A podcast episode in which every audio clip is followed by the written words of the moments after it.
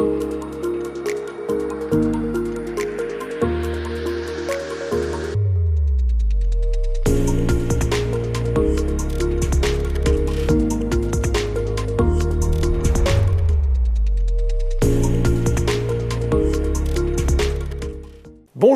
bienvenue pour ce nouveau numéro de Sa bouge sur les marchés et j'accueille aujourd'hui sur le plateau Bertrand de Castelnau, directeur général de Terradiac. Terradiac qui réalise actuellement et jusqu'au 18 novembre inclus une augmentation de capital. Bonjour Bertrand.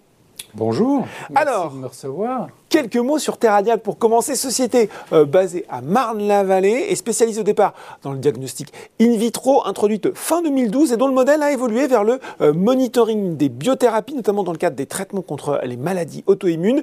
Euh, présent dans plus de 70 pays, hein. la société compte plus de 60 collaborateurs et elle a réalisé un chiffre d'affaires de un petit peu plus de 10 millions d'euros en 2020.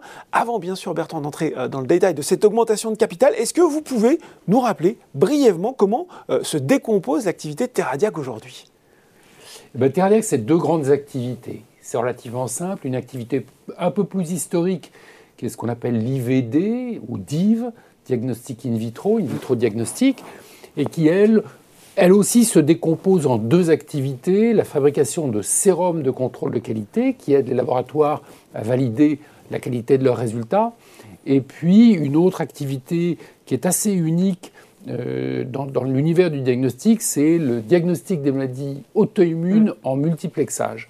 Donc, à partir d'un échantillon, on peut détecter jusqu'à 14 différentes pathologies.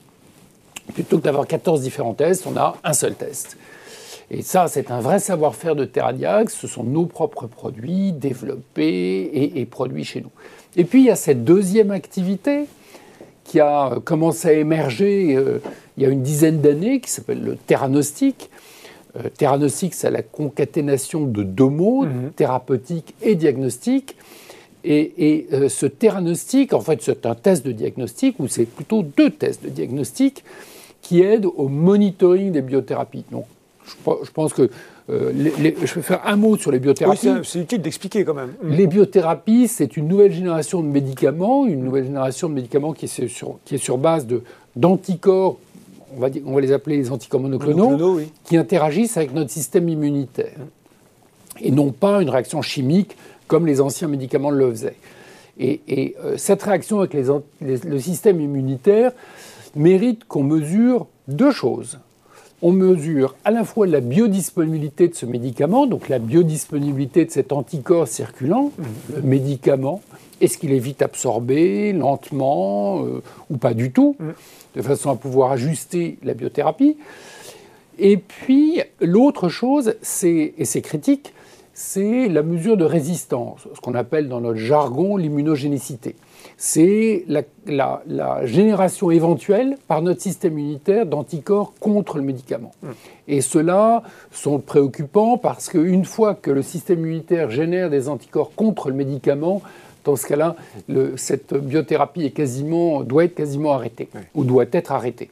C'est un petit peu comme les antibiotiques. Une fois que notre, notre, corps refuse les antibiotiques... ça ne sert à rien de continuer. Ça ne sert à rien de continuer. Donc ces deux mesures, on les fait par anticorps monoclonal. Il y a euh, quelques centaines d'anticorps monoclonaux qui existent aujourd'hui. Mm. Et euh, nous, on en a développé 12 12, 12 fois 2, puisque pour chacun, il faut développer la mesure de l'anticorps et la mesure de l'anticorps anti, de l'anti-anti, pour prendre notre jargon. Mhm. Et, euh, donc, on a développé 24 tests. 24 tests. Donc, comme vous l'avez rappelé, ça fait 10 ans qu'on s'est installé dans le theranostic. Au début, on était un peu les pionniers du domaine. Aujourd'hui, on est les leaders mondiaux. On est basé à Croissy-Beaubourg on a tout d'une grande à Croissy-Beaubourg parce qu'on y fait tout. On fait notre R&D, on fait notre production, on fait notre marketing, on fait notre commercialisation dans le monde entier. On fait aussi beaucoup d'assurance qualité et d'affaires réglementaires qui préoccupent beaucoup euh, l'industrie du diagnostic aujourd'hui pour de bonnes raisons. Et, euh, voilà tout, ce qu'on fait aujourd'hui. Ce qui est intéressant tout de même dans le diagnostic, c'est que nous accompagnons le patient, ou nous tentons d'accompagner mmh. le patient tout au long de sa vie. C'est-à-dire que c'est le médecin qui prescrit, hein, pas nous, mais euh, cette aide à la décision du médecin a une possibilité euh, long terme sur le patient. Donc une activité extrêmement résiliente et une activité extrêmement récurrente sur les patients que les médecins mettent sous biothérapie et surtout sous monitoring de biothérapie. Comment vous voyez évoluer ce marché du theranostic dans les années à venir? Quelles sont ses perspectives? Ah, on est je pense qu'on est, tant pour Theradiag que pour le marché des biothérapies, on est au début d'une histoire. Il y a dix ans, euh, sur les 15 plus grands médicaments dans le monde, il y avait deux biothérapies. Aujourd'hui, sur les 15 plus grands médicaments dans le monde, il y a 10 biothérapies. Donc vous voyez que les, les biothérapies... L'équilibre de force est en train de se renverser complètement. Absolument. Aujourd'hui, sur euh, euh, quatre nouveaux médicaments qui rentrent sur le marché, il y en a trois qui sont des biothérapies. Donc pour Teradiag, on est dans un univers qui est fatalement, euh, fatalement au sens euh, positif, du terme, inexorablement, inexorablement positif euh, pour les patients et pour notre activité chez Teradiag. Alors, il y a aussi un phénomène qu'on voit qui est l'arrivée de biothérapie dans des nouvelles dans des nouvelles indications. thérapeutiques, dans des nouvelles aires thérapeutiques, qu'elles soient euh, euh, l'oncologie. L'oncologie a longtemps, on continue à utiliser les biothérapies, le système nerveux central. Donc il y a des nouvelles aires thérapeutiques qui vont utiliser euh, ou qui utilisent des, biothérapies et sur lesquelles Theradiac va pouvoir aussi tenter de, rendre un, de rendre un service.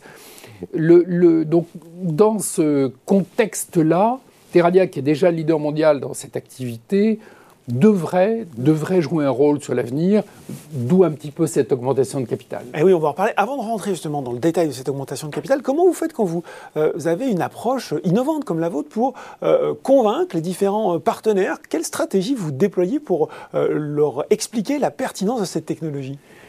C'est une très très bonne question. Traditionnellement, dans le diagnostic, on convainc le laboratoire, le patron du laboratoire, ou on convainc le laboratoire. Il se trouve que dans le diagnostic, on a une activité qui est fatalement qui passe par le laboratoire, le chef du laboratoire, ça c'est inévitable parce qu'il va utiliser nos produits, mais il y a un écosystème tout autour qu'il faut faire fonctionner, à commencer par les prescripteurs, mmh.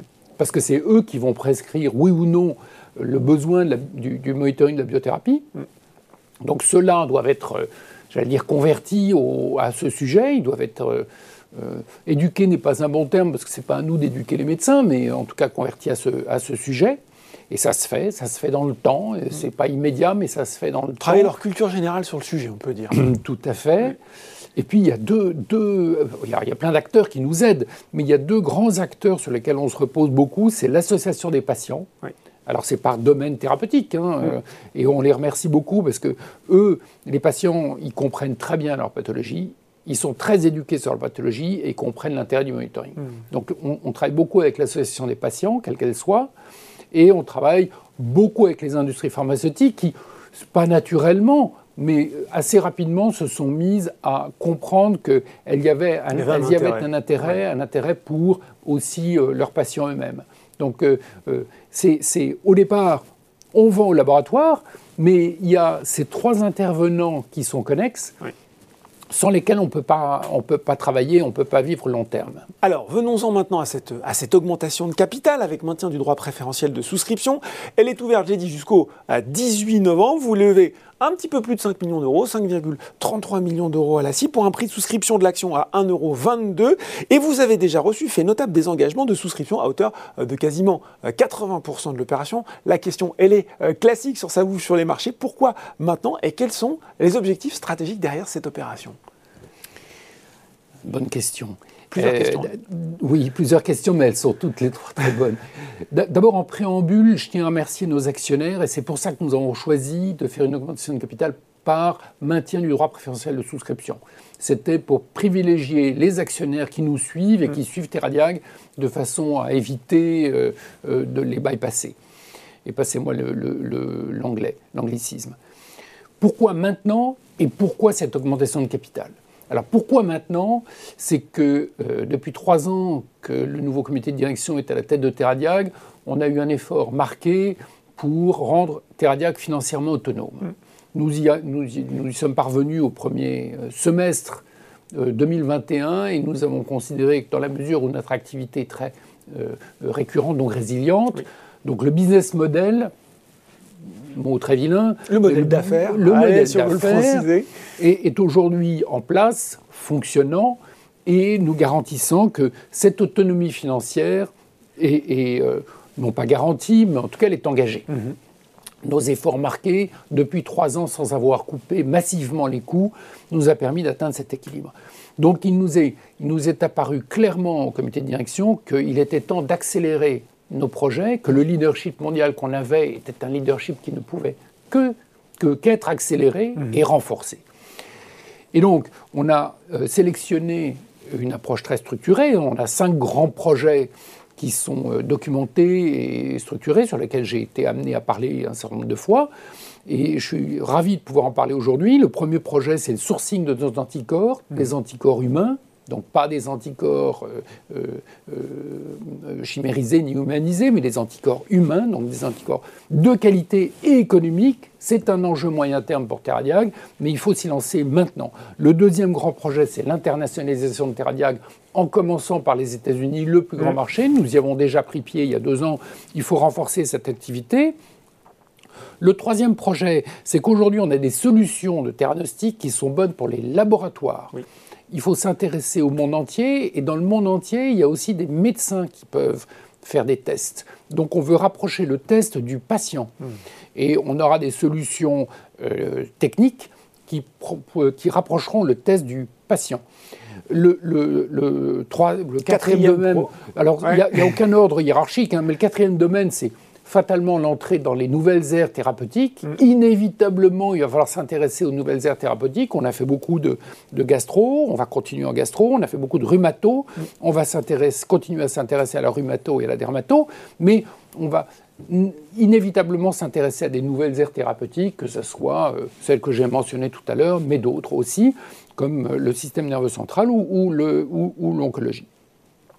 Et puis, dernier champ, c'est notre savoir-faire fondamental chez Terradiag, qui est le savoir-faire de l'IVD, et de, à la fois des sermes de contrôle, des sermes de contrôle de qualité et euh, le diagnostic multiplexé euh, mhm. de maladies auto-immunes, on voudrait renforcer notre, notre euh, présence dans ces deux secteurs. Donc voilà pour les cinq objectifs, cinq grands projets. Comment, si on rentre dans le détail, on aime bien hein, dans sa bouche sur les marchés, comment tout ça s'articule concrètement? Comment vont se répartir finalement les fonds levés lors de cette augmentation de capital?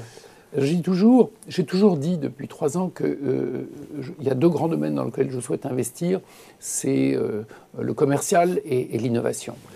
Donc on, va respecter cette règle. On va beaucoup investir en, vente et marketing, mhm. notamment euh, inévitablement aux États-Unis. mais ça va être notre investissement majeur pour les prochaines années. vente et marketing vont représenter à peu près la moitié de, ce que, de la levée de fonds. De, la levée de fonds.